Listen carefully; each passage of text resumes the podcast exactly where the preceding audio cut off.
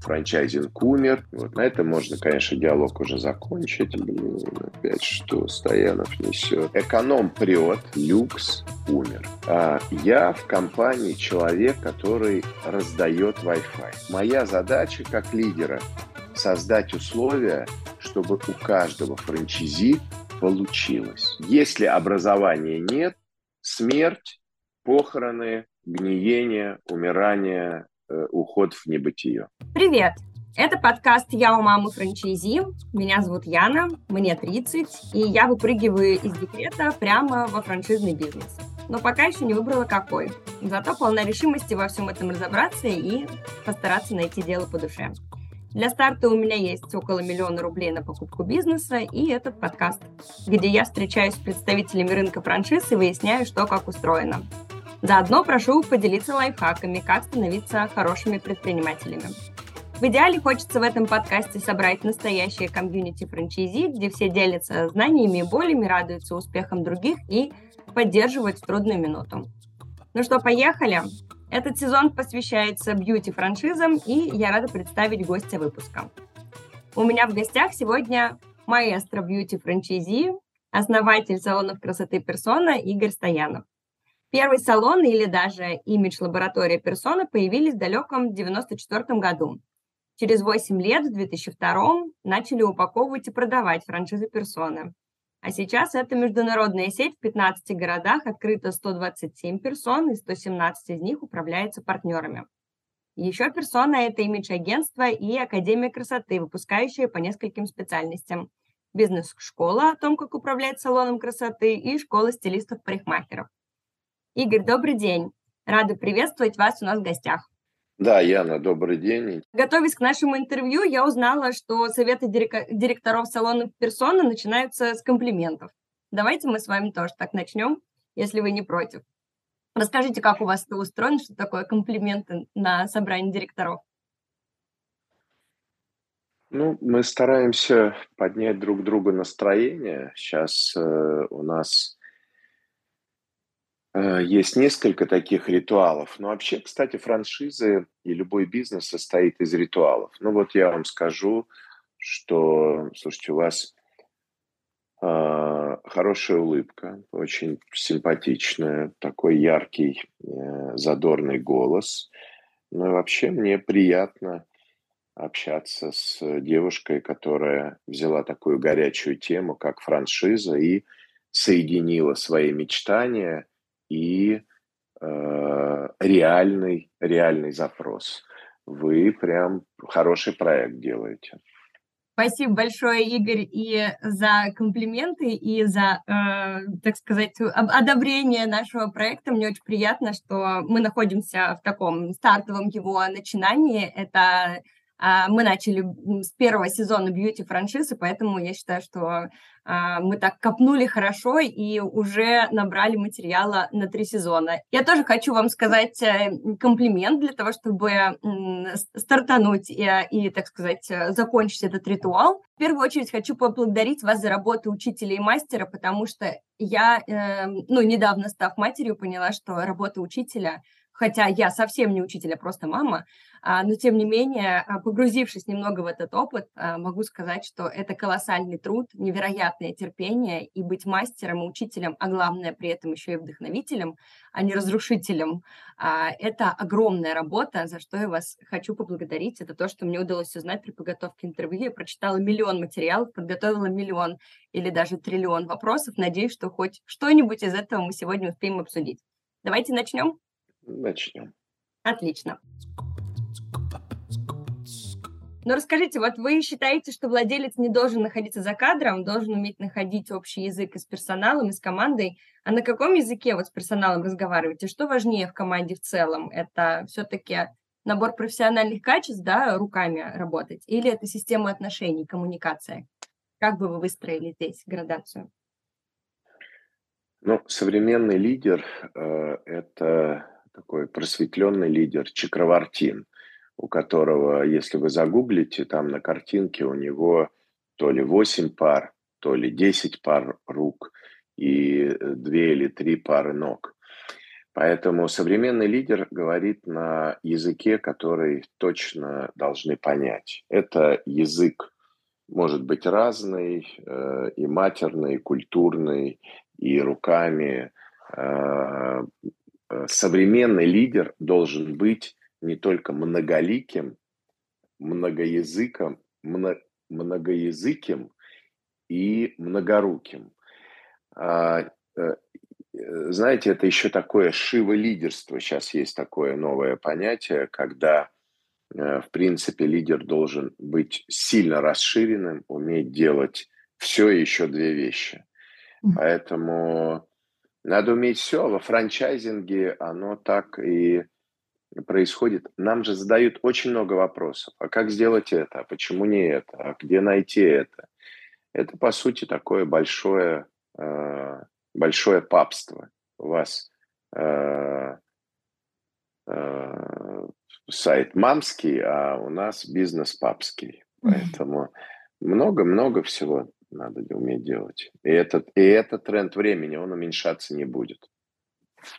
Ну, э, то есть получается, что все-таки лидер это тот человек, который все должен уметь делать, и он не может отходить от дел, делегировать, э, направлять и вот какую-то строить пирамиду, в которой он закрывает нижние там базовые потребности, переходит дальше а, а предыдущие потребности закрываются, например, командой или какими-то стандартами, которые он прописал. Все-таки он всегда возвращается к ручному труду, получается, лидер. Ну, смотрите, плохие новости, что, э, и, наверное, мои коллеги продолжат этот разговор. Вообще франчайзинг, вот так, между нами, это уходящая натура. Угу. Вот, на этом можно, конечно, диалог уже закончить. Нет, потому что, потому что франшиза, э, и вы точные слова сейчас сказали, Яна, про э, стандарты. Стандарты можно делать э, в каком-то понятном регулируемом э, бизнесе. Франшиза в России не регулируется. Э, и даже если бы она регулировалась, в это время стандарты старые вообще не работают. Давайте вторую еще штуку скажу, чтобы совсем было mm-hmm. понятно. Mm-hmm. Что такое франшиза? Это набор стандартов и разного рода интеллектуальной собственности, которую франчизер за деньги, называется mm-hmm. это роялти там и паушальный, передает своему франчизи. Так. так было 50 лет назад, когда французы придумали франшизу, а сейчас интеллектуальной собственности столько бесплатной. Mm-hmm. Поэтому за что платит франчизи? И я недавно давал интервью РЕН-ТВ э, и отвечал на вопрос э, ну, про аф- аферы э, во франчайзинговом бизнесе и прежде всего про кучу упаковщиков да. куча тех, кто упаковывает франшизу, и они просто переписывают, ну, самые плохие, просто переписывают франчайзи-буки. Угу. И это, я, вообще эта тема не популярная, ее не любят обсуждать франчайзинговые сети, потому что они держат эти скрепы, и когда я прихожу и говорю, что франчайзинг умер – они делают такое лицо кислое, блин, опять что, Стоянов несет. Что нам делать? Да не, послушайте, и они так не думают. Э, что им делать? Они баблосик э, свой стригут, вон у вас будут наверняка какие-нибудь э, ноготочки там эти, э, которые рулят там 100-200 будут открывать. Тупиковый бизнес, тупиковый. Э, мы с вами поговорим, где есть выход, Ян. Я тут да, сейчас я нагню... хочу, да, луч в конце туннеля увидеть. Да, поэтому на самом деле жесткие франчайзинговые сети, сети э, будут э, терпеть крах. О, тут важный момент. Хорошо. Ск- скорее всего, это не касается эконом-класса. Эконом прет, в экономе нужны жесткие стандарты, потому что там деньги, время. Угу. И, например, как ты приходишь в какой-нибудь Чио-Чио, и у тебя от, э, от прихода клиента до ухода должно быть 35 минут. 5 минут зашел, оплатил, 5 минут расстался, э, снял одежду, 30 минут, ну, такого эконома плюс э, класса, там, чио-чио, фухенс, э, ну, такой это эконом плюс, э, где качество так себе, просто пилит ногти, вот. И таких салонов, конечно, может быть сотни, э, но э, они быстро растут и также быстро умирают потом. Хорошо, ну получается, что если франшиза, она, ну, я понимала, я поняла вывод первый, что франшиза в жестких рамках, она отмирает, но останется эффективной в экономии просто потому, что стандартизация в экономии приносит наибольшую эффективность. Это логично.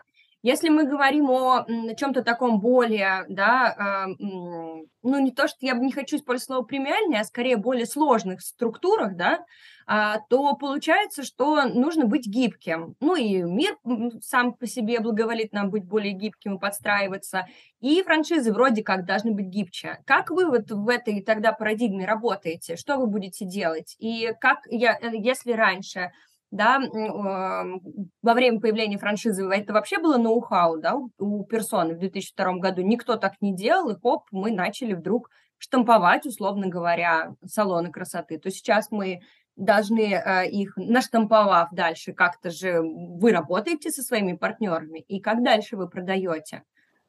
Вы их теперь по-другому учите, по-другому прописываете стандарты, по-другому выбираете партнеров. Вот что, что там происходит в таком случае? Или все, нафиг, закрываем все франшизы персоны, потому что это больше невозможно контролировать? Ну, я вам скажу, что э, мы изначально, и в этом мое ДНК в персоне, э, мы живая компания. И э, франчизи Сейчас я сформулирую. У нас есть там пару э, таких мастер-франчизи, у кого там 5, 7, 10, 15 салонов. Они говорят так, Игорь, мы ничего не придумывали. Мы брали все, что ты говорил, и просто это правильно применяли. А, я в компании человек, который раздает Wi-Fi. Я даю объем знаний – через свой э, YouTube бизнес Стоянов, через телеграм-каналы, вот бизнес от сердца и большой менторский, через менторский круг, масштаб э, я работаю. Моя задача собирать знания актуальные. Вот сейчас очень важный момент. Перестраивать, переделывать их в опыт. Потому что знания уже никому не нужны они, по сути, не имеют большой ценности. Но валюта большая и серьезная сейчас – это опыт. И э, я отдаю опыт, а дальше франчайзи вместе с моей командой, управляющей компанией, практикует и получает результат. Вот это тренд. Поэтому во франшизах скорее всего, сейчас будет стадия от жестких стандартизированных франшиз переходить к управленческой франшизе. Это новый термин, когда управляющая компания на себя берет ряд практи- решения практических задач. Например, маркетинг, угу. например, подготовка обучения людей, поиск финансов, э, брокеридж, Э, управление брендом, управление репутацией. Потому что, вот, Ян, представляете, что человек, владеющий салоном, должен быть вот этим чакравартином и с персоналом поговорить, деньги найти, налоговую сдать, э, ну и так далее, так далее, тому подобное. Вообще, я в целом понимаю, я в прошлом ИПшник, у которого был мини-отель в Санкт-Петербурге, мы семь кругов ада прошли, я вот э, этот восьмирукий э, человек, э, я им была, и поэтому я хорошо понимаю, как это устроено, и еще понимаю, что гораздо комфортнее работать в команде.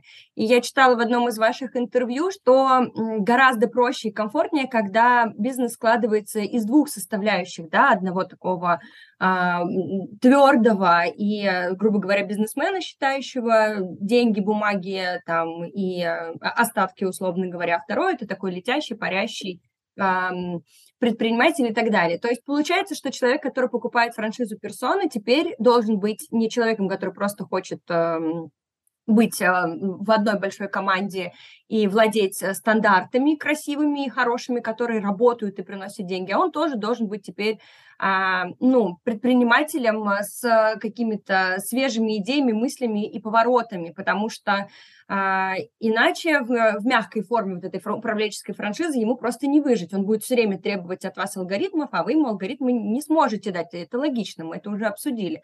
Так вот, получается, что можно ли считать, что управляющая компания персоны – это партнер, вот такой полноценный партнер. Я, например, вот этот летящий, парящий чего-то там а, со свежими идеями, который покупает у вас франшизу, а вы мой вот такой опорный, а, опорная нога, которая скажет, так, подожди, посчитай деньги, так, подожди, давай с тобой вот сначала вот эти вот этапы сухие пройдем, а потом будем вдохновляться. Можно ли так говорить об управляющей компании персоны? И да, и нет. Э, ну вот смотрите, я, мы же с вами разговариваем, а не с Васей или э, там Таней какой-нибудь. Если бы это был другой человек, я бы сказал, слушай, Таня, не, тебе стандарты четкие, э, вот бери бренд-бук, франчайзи-бук и действуй. Ну, такие люди, которые, в которых больше ума. Но вот вы мне ответьте на вопрос. А, вас можно запихнуть в жесткие стандарты э, какой-нибудь франшизы? Я, к сожалению, вообще нестандартный в плане, вот я с каких-то системами не справляюсь. Мне сложно вот, вот, ежедневник там, вот это все. Вот об этом, вот об этом и речь.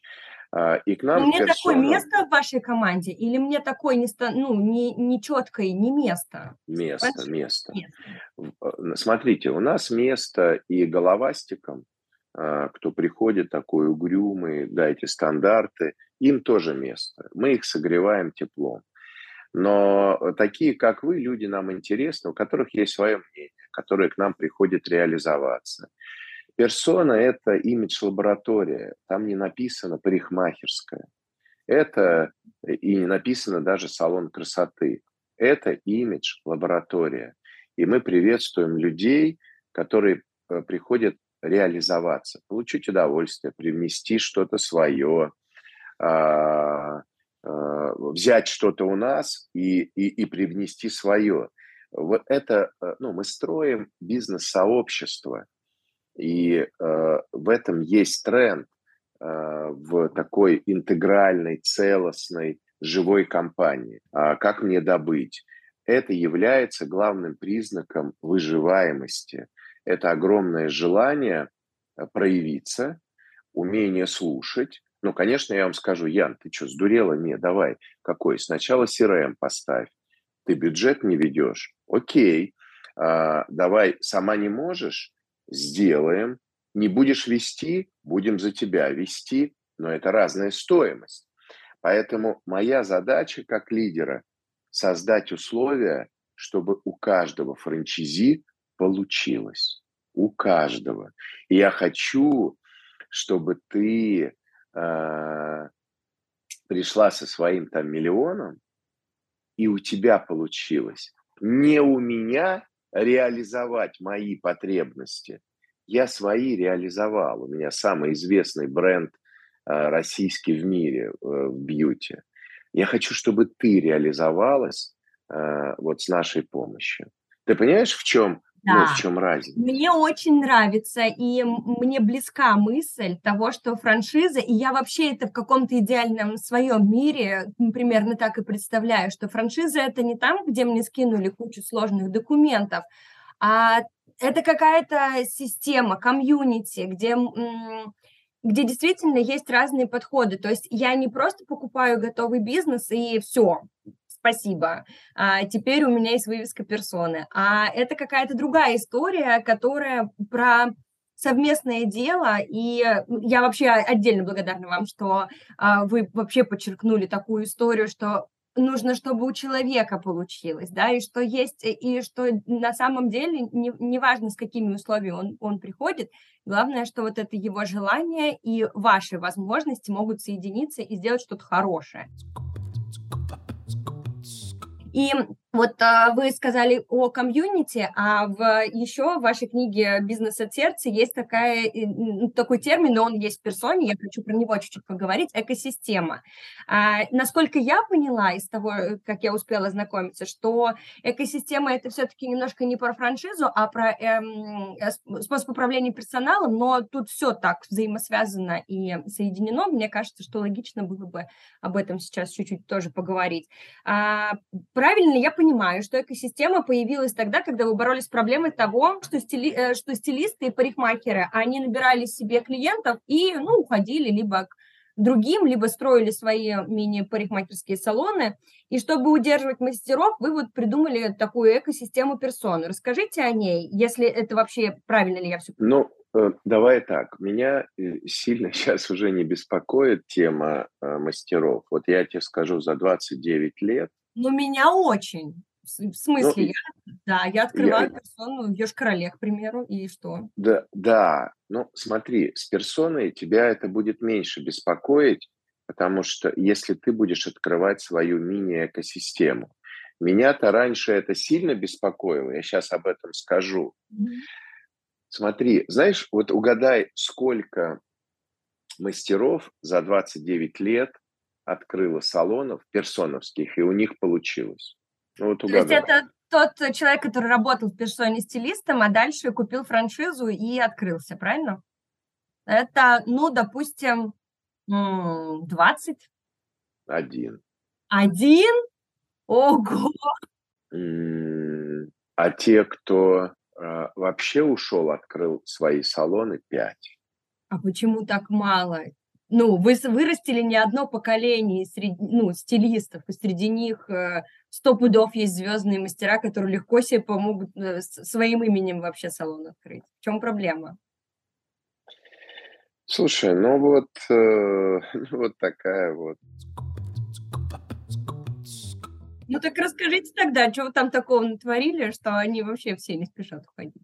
Смотри, Первое. Государство говорит, ребята, мы поддерживаем самозанятых, потому что выбелить э, бизнес бьюти сложно, и много очень мастеров работает на дому, поэтому мы запускаем проект самозанятых. Начинается битва, прям война э, между мастерами и между старыми мастодонтами, салонами, которые привыкли работать по трудовым отношениям. Салоны красоты трещат по швам, а, ну, прям сильно трещат по швам. Трудовые отношения, а, вот мы сейчас в стадии суррогатных отношений. У меня часть людей в коворкинге может работать по трудовому, угу. часть людей у меня работать может как коворкинг, как самозанятые. И это нормально, но мы все в страхе, что налоговая признает схемой, если те, кто у меня был по трудовому, сможет работать как самозанятый. Давай дальше. Вот сейчас смотри. Тонкий момент. Парикмахеры, ну, на их примере возьмем. Мы их задрочили 30 лет учиться, а собственники обленились, как ленивые э, эти те, телята, из которых делают мраморное мясо, которых подвешивают. Они перестали учиться. И, естественно, мастера разогнались в обучении. А, их учили краске, продажам, бизнесу. И они такие, Вась, собственнику, а ты что базу-то не обзваниваешь мою? Вась, а ты что маркетинг не делаешь, клиента не привозишь? Вась, а у тебя что на складе бардак? Вась такой. И эти мастера пошли открывать салоны и завоевывают рынок. Хорошо. А что с вашими парикмахерами? Почему они, только один из них открыл персону, и пять открыли свои салоны? Э, три года, четыре мы занимаемся таким проектом, как арт-директор. И, скорее всего, обучение арт-директора будет как раз как подготовка арт-директоров к открытию своего салона. Угу. Мы сейчас запускаем школу акционеров, мы учим, то есть мы людей развиваем. Это, кстати, ДНК любой здоровой франшизы – это образование. Если образования нет, смерть, похороны, гниение, умирание, э, уход в небытие что образование и в целом, не только через призму франшизы, это такой логичный путь развития, потому что если ты никаким образом не принимаешь себя в новую информацию и не перевариваешь ее и не делаешь выводы, то ты немножечко в стагнации. А стагнация, она ее, ну, в моем понимании, не очень существует. Это в любом случае регресс, потому что ты-то стоишь, а вокруг тебя все движется, в том числе и планета вокруг Солнца. Ну хорошо, если у вас такие классные парикмахеры, стилисты, которые остаются с вами навеки вечные, то как не попасть э, тогда в такую историю, когда вы взращиваете супергероев, да, а они потом э, становятся такими звездами, и как с ними дальше работать? Короче, в зависимости амбиций звездного мастера. Вот они у вас все такие звезды классные, никто не уходит. И как работать с такими людьми? Слушай, ну есть там два варианта. Либо тебе надо быть э, самому звездой, угу. либо, либо находиться в служении у своих звезд. Других вариантов там нет. То есть тебе надо э, либо стать таким супер консьержем у своих мастеров, но чтобы им, им с тобой было ну, мега, мега, мега, мега, мега, мега комфортно. Либо ты говоришь, «Э, ребят, уважаю, вы звезды, ну и я звезда. Поэтому давайте тут на нашем небосклоне как-то вместе уживаться. Но ты же, э, смотри, если ты парикмахер-звезда, это одна картина. Тогда вокруг себя ты собираешь небольших звезд. Но если ты, вот я бизнес-звезда, я да. не стригу, тогда я говорю, ребят, вы звезды, уважаю, принимаю, мой поклон но и э, это звездная дорога с двухсторонним движением. И я звезда. Поэтому алло, алло, ну, я требую тоже к себе уважения. Ну, на самом деле все просто понятно, да, я, круто. Вы так разложили на раз-два. Вот вы успели затронуть э, историю с позиционированием именно по клиентам и по финансовым историям, да? Мы поняли про лоу-сегмент, что там, ну, с ним мы, в общем, разобрались.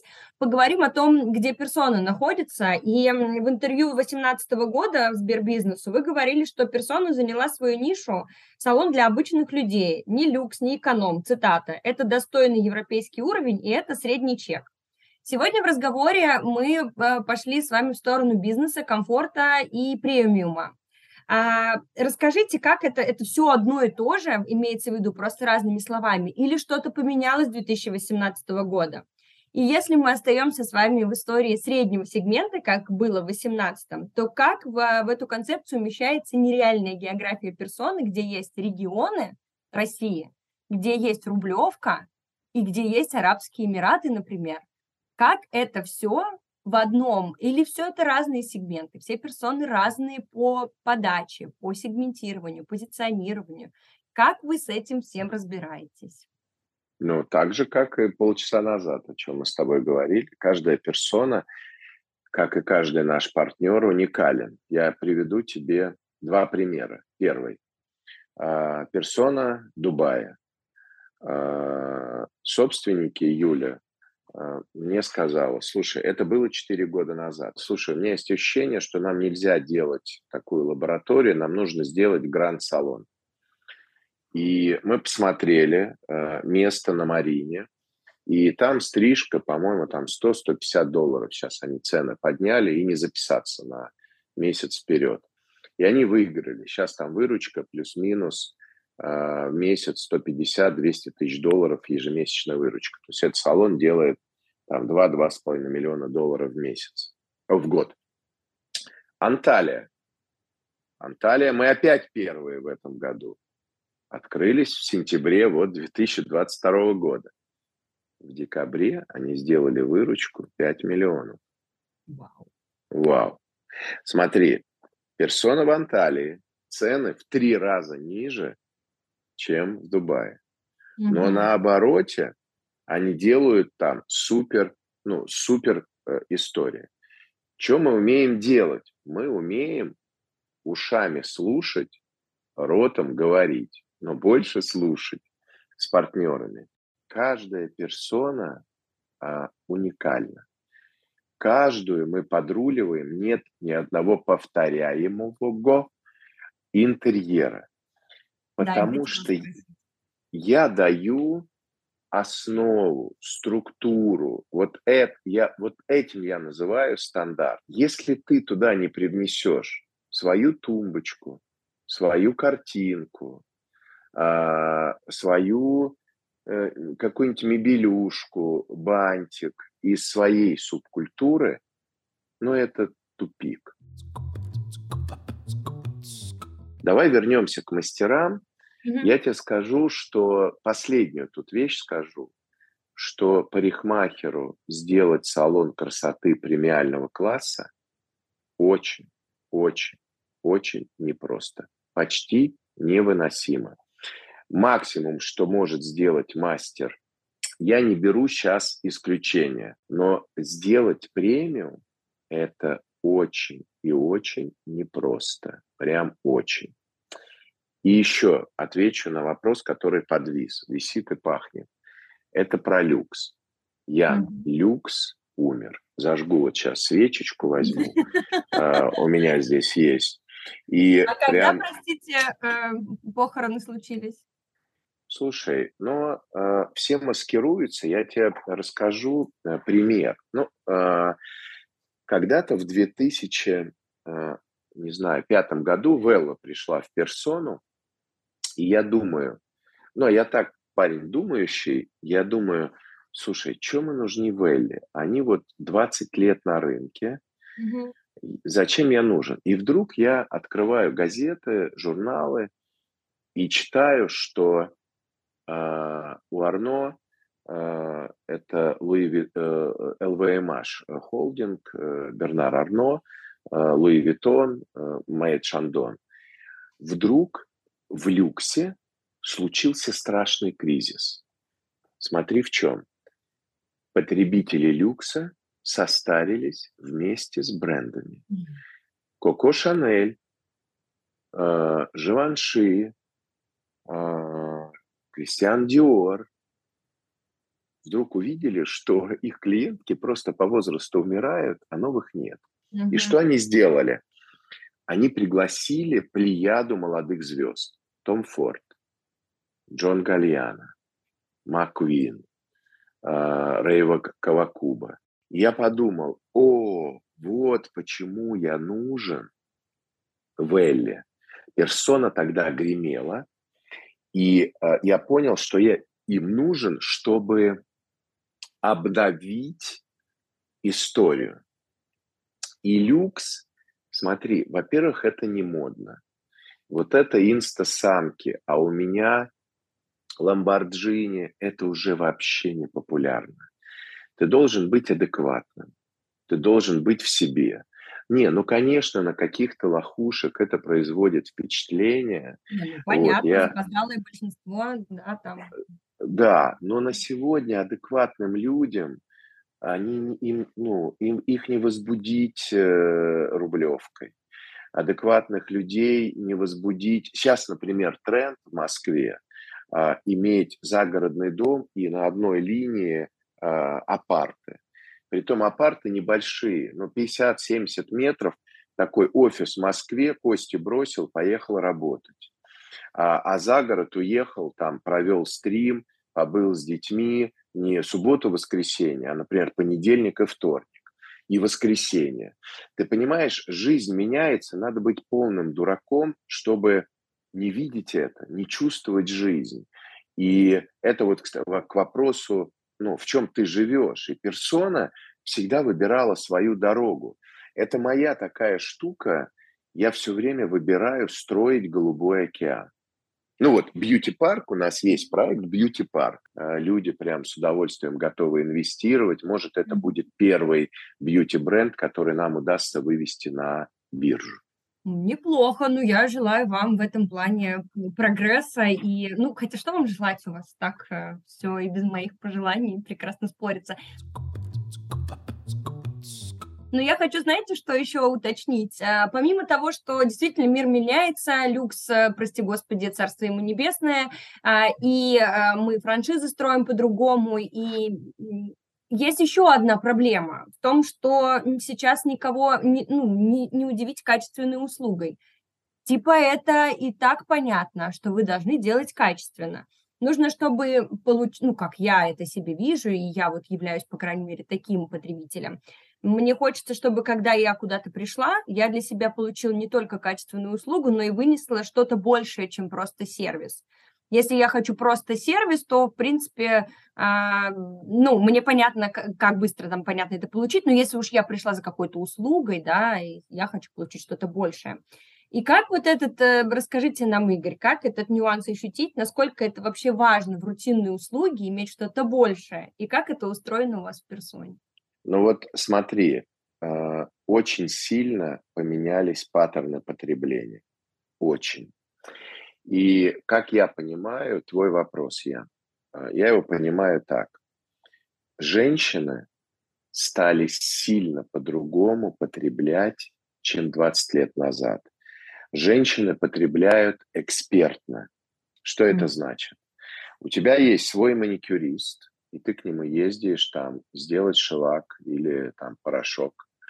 У тебя есть колорист, и ты э, поедешь к нему, потратив на дорогу 40 минут. Это по статистике, потому что тебе важно, чтобы твоя голова была в порядке. Mm-hmm. И ты поедешь к своему косметологу.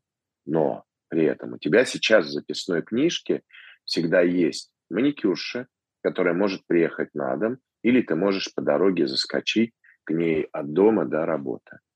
У тебя всегда есть косметолог, ну, который просто сделает масочку, чтобы тебе отдохнуть, а, но свои э, там и крутой массажист. То есть женщина потребляет экспертов. Мы не настолько богаты, чтобы тратить большие деньги.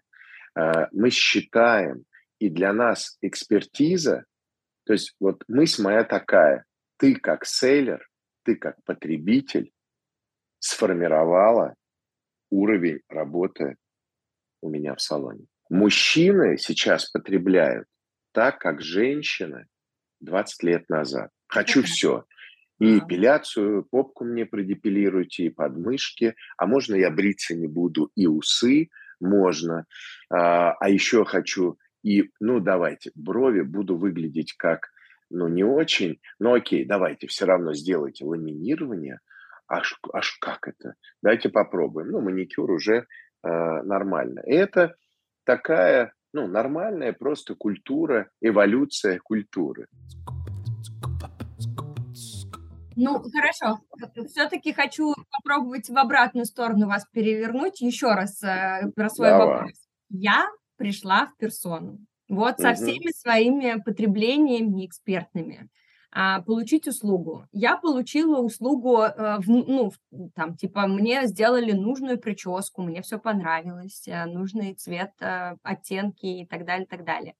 Что я еще получу в персоне? Если какой-то овер, то есть что-то над услугой, что вы даете, это, ну, как это почувствовать, какие, это может быть что-то в интерьере, это может быть что-то в общении, это может быть что-то в возврате клиента. Вот, например, мне интересно, я быстро задам, мне клинию один. Вот вы как-то в интервью сказали, что звонок третьего дня, узнать, как дела. До сих пор пользуюсь, то есть вот это до сих пор так происходит, реально звонить. Вот какие такие штуки, может быть, вы становитесь моим другом, как это работает? Есть ли что-то овер над услугой? Ну, звонок третьего дня, вот у Ольги Бизина, это наш арт-директор персоны, а, у нее звучит так. Как вам носится прическа? То есть у нее волосы это как одежда. Или, э, ну, третий, э, звонок третьего дня родился, потому что обычно после окрашивания голову моют на третий день. Да, да. И, соответственно, этот звонок был, ну, как, ну, грубо было так. Ну, что, Ян, как голову помыла? Что там у тебя, нормально? Э, глобально, смотри, мы с клиентом, с гостем, с нашим разговариваем, потом мы не выпендриваемся, это, кстати, тоже к слову о смерти люкса, мы не выпендриваемся, что мы там какие-то супер-пупер, мы обычные, но мы стараемся. И третье – это вот корпоративная культура. Ну, даже если мы налажаем, мы разберемся. Но, в принципе, наш даже средний уровень мастеров – а, он крутой. А, мы отвечаем за свою работу. А вы знаете, Поэтому мне... давай, давай, говори. Знаете, мне кажется, что вы, э, ну, прям хоть и не хотели отвечать напрямую на мой вопрос, но получается, что ответили и раскрыли такой понятный секрет, который вот мне прям легко лег. Мы простые, но мы стараемся. И, наверное, сейчас ничего не нужно дополнительного, вот прям сверхъестественного, чтобы меня там облизывали, какую-то поливали невероятной штукой. Если я хочу получить услугу, я хочу получить услугу. То есть мы возвращаемся к какой-то чистоте продукта, а, потому что все это уже а, невероятное количество маркетинга и невероятное количество вот этих вот сладких сервисов. Ну, лично мне ну, приторно. И я бы хотела получать просто качество за качество, за понятные там, допустим, деньги, за понятное время, за хорошие отношения и за то, что видно, что люди не просто ну, делают услугу, а делают ее стараясь.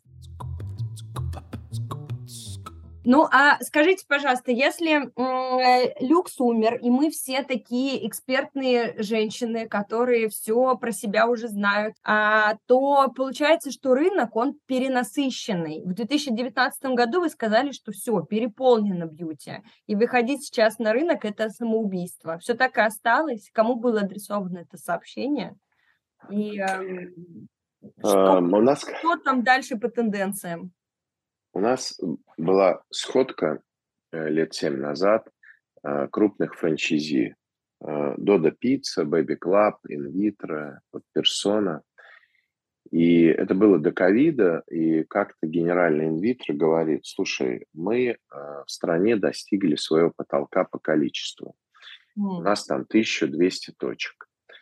И меня аж тогда подбросило, потому что я никогда не задумывался о потолке рынка. И я тебе скажу, что э, ну вот сейчас, э, например, в маникюрной среде, ну именно в маникюрной, начался каннибализм. Они сами себя э, съедают. Э, у рынка, у любого, есть емкость. Особенно сейчас, вот в этом году, в России.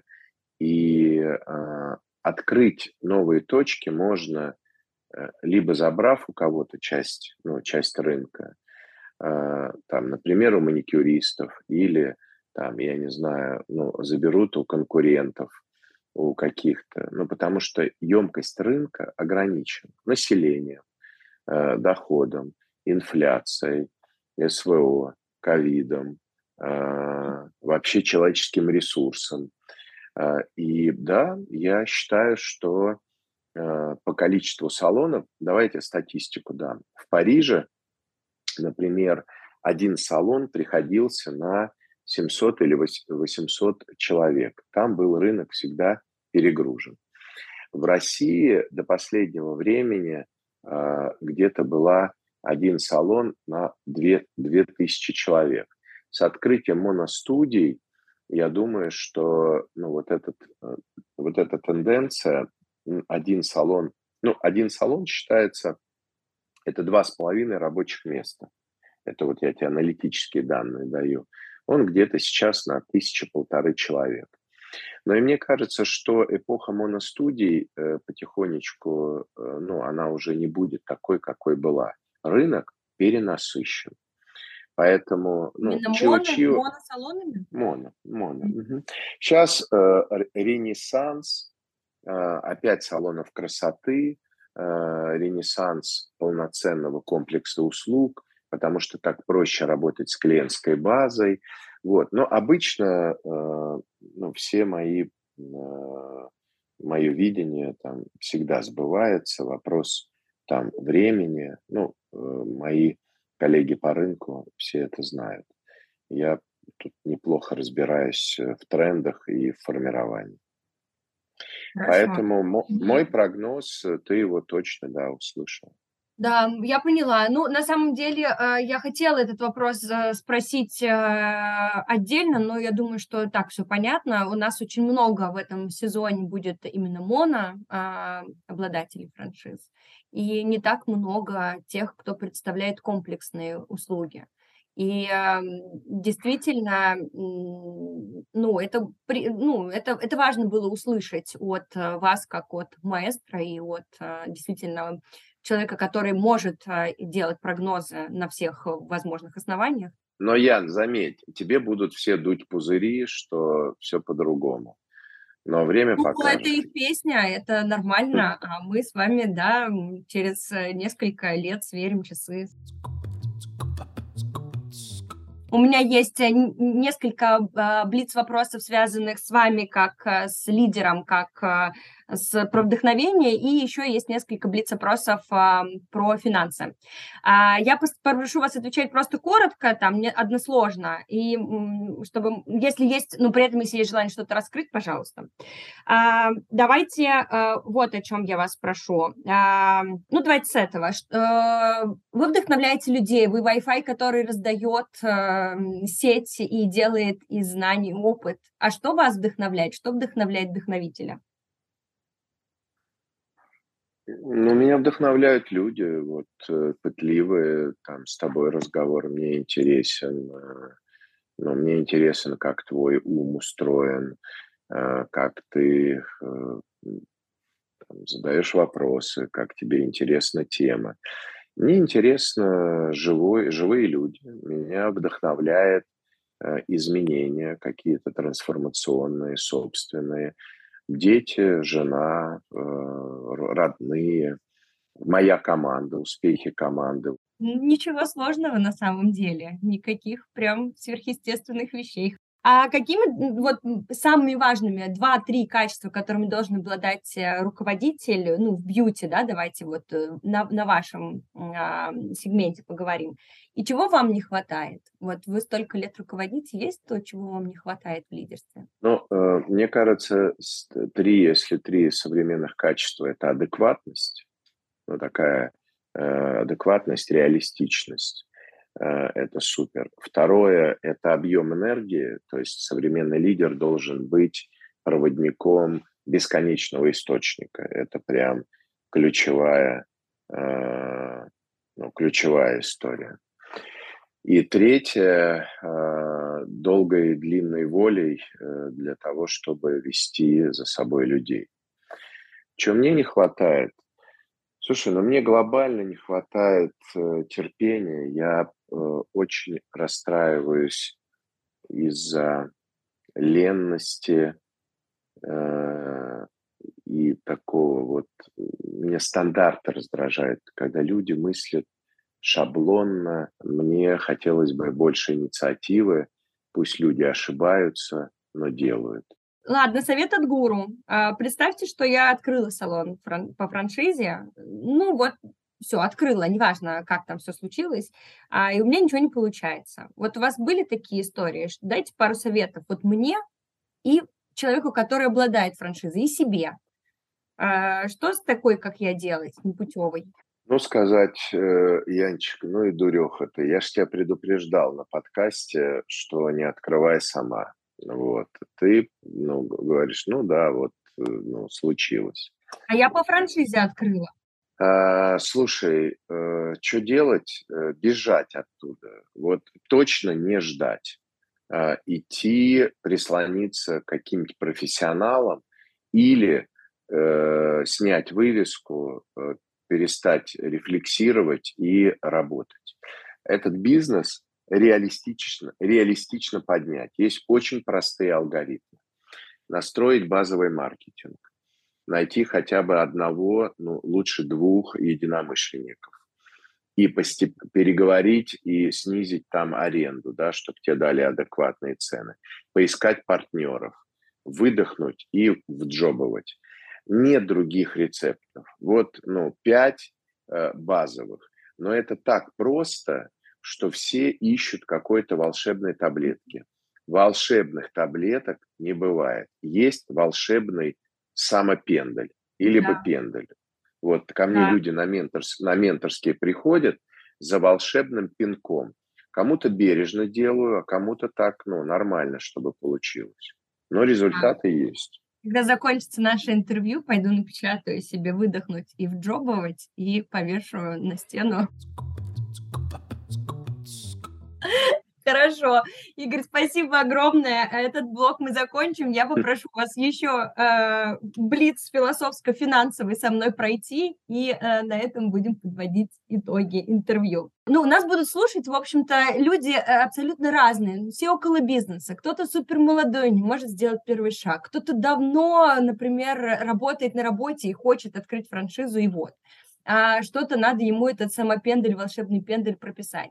Кто-то упаковывает там свой бизнес-франшизу, и сейчас он узнает, что вообще это делать не надо, например. А, и поэтому люди разные, но все, наверное, хотят получить э, какое-то знание от э, маэстро для того, чтобы его, возможно, для себя переварить и сделать выводы. Не значит, что прислушаться, но хотя бы узнать, на чем вы не сможете экономить, на чем вы не экономите никогда. Я не экономлю на здоровье, на образовании, э, на обучении, на том, что помогает мне постоянно расширяться, мои скиллы, э, и ну, вот на этом я не экономлю. Хорошо. А что бы вы посоветовали себе ну, скажем, вот 20 э, лет назад, когда открывали франшизу? Да, слушай, я ничего бы себе не посоветовал. Я прошел путь, э, знаешь, без зазора на полную катушку. Я бы себя об, обнял и сказал, Стояныч, блядь, будет непросто, ну, прям Прям очень непросто, старик, но я пойду с тобой. Знаешь, это такой большой Игорь и маленький Игорь. Это, кстати, вот ну, сейчас, и это то дело благое, которое ты с, подкаст, с подкастом делаешь со своим, а, ну, ты даешь бесценный опыт людям, и большой Игорь обнимает там большого Колю, большую Яну, маленькую Яну а, или маленького Колю, потому что, ну, страшно, непонятно, э, стрёмно, много рисков, жизнь еще стала более хрупкой, непредсказуемой. Поэтому я бы себя обнял, так вот дал поддержки и сказал, ну, все равно, старик, придется пройти. Это ж ты свой путь идешь, не чей-то. Ну и заключительный вопрос. Что бы вы посоветовали сейчас своим коллегам по цеху и рынку в целом? Не надувать мыльных пузырей, угу. а, притормозить, остановиться, а, посмотреть вокруг, посмотреть на бизнес-сообщество, вот. поджать булки, быть адекватным, быть э, в здесь и сейчасности, вот, и посмотреть на людей вокруг, на клиентов, на команду, на мастеров э, и взять на себя ответственность, потому что именно мы, ну, вы, мы, я, это и создали. Это наш мир, который мы создаем. Роскошно. Просто остановиться, подумать – это то, что всем очень нужно, и мы об этом очень часто забываем. Поэтому мы э, нашим слушателям давайте пожелаем, Игорь, чтобы они, послушав наш выпуск, а, нашли в себе время, силы и желание остановиться и подумать о себе, о мире, о рынке. Не надо всегда бежать, иногда нужно находить время просто себя осознать какой-то общей прострации. А, Игорь, огромнейшее, гигантское вам спасибо за этот диалог. Я вдохновлена по полной, я вообще в восторге, я счастлива, что у нас получилось. Я вот просто готова вас расцеловать, обнять, э, вы просто роскошный. Прежде чем мы закруглимся и объявим конкурс, я хочу сделать подарок вам от нашего подкаста и от наших друзей компании «Ямайка». Ямайка шьет свой текстиль и печатает на нем принты всевозможными способами. Делает она это в розницу в своих принтериях и на мероприятиях, и оптом. Униформу для бизнеса, коллекции для дизайнеров и мерч для звезд. От нас и Ямайки мы отправим вам фирменный шопер с логотипом подкаста «Я у мамы франчизи» и сертификатами на услуги Ямайки. Подробности о Ямайке наши слушатели могут узнать по ссылке в описании. Давайте с вами в заключение напомним о том, что у нас еще есть конкурс. Мы хотим, чтобы а, слушатели нашего подкаста писали комментарии а, к этому выпуску. Мы хотим, чтобы они остановились, послушали и задали вопросы. Задали вопросы вам, рынку бьюти-индустрии, рынку франшиз, каким-то вашим коллегам, может быть, из других направлений те вопросы, которые нам покажутся наиболее кайфовыми, наиболее такими смачными, мы возьмем следующие выпуски и зададим нашим вашим, кли... вашим партнерам и вашим коллегам по цеху. А, ну, а лучший вопрос мы наградим а, подарком от Игоря Стоянова. Расскажите, пожалуйста, что мы подготовили. Давай два подарка дадим. Ты упоминала книгу «Бизнес от сердца». Э, их осталось единицы. Вот. Я подарю с автографом книгу «Бизнес от сердца». И второе, э, пригласим человека на э, наше собрание в Москве управляющей компании. Если это будет человек из регионов, пригласим на один день бесплатно на любой бизнес-бьюти-день. Там вот у нас сейчас в Минске будет, угу. в Ереване будет, но в городах. Вот, то есть э, гостям на любом нашем мероприятии. Два подарка дадим. Офигенно. Давай, за какой-нибудь нежный вопрос книгу и за какой-нибудь бизнесовый, э, такой крутой, открытый, дерзкий вопрос э, пригласим человека на э, наука.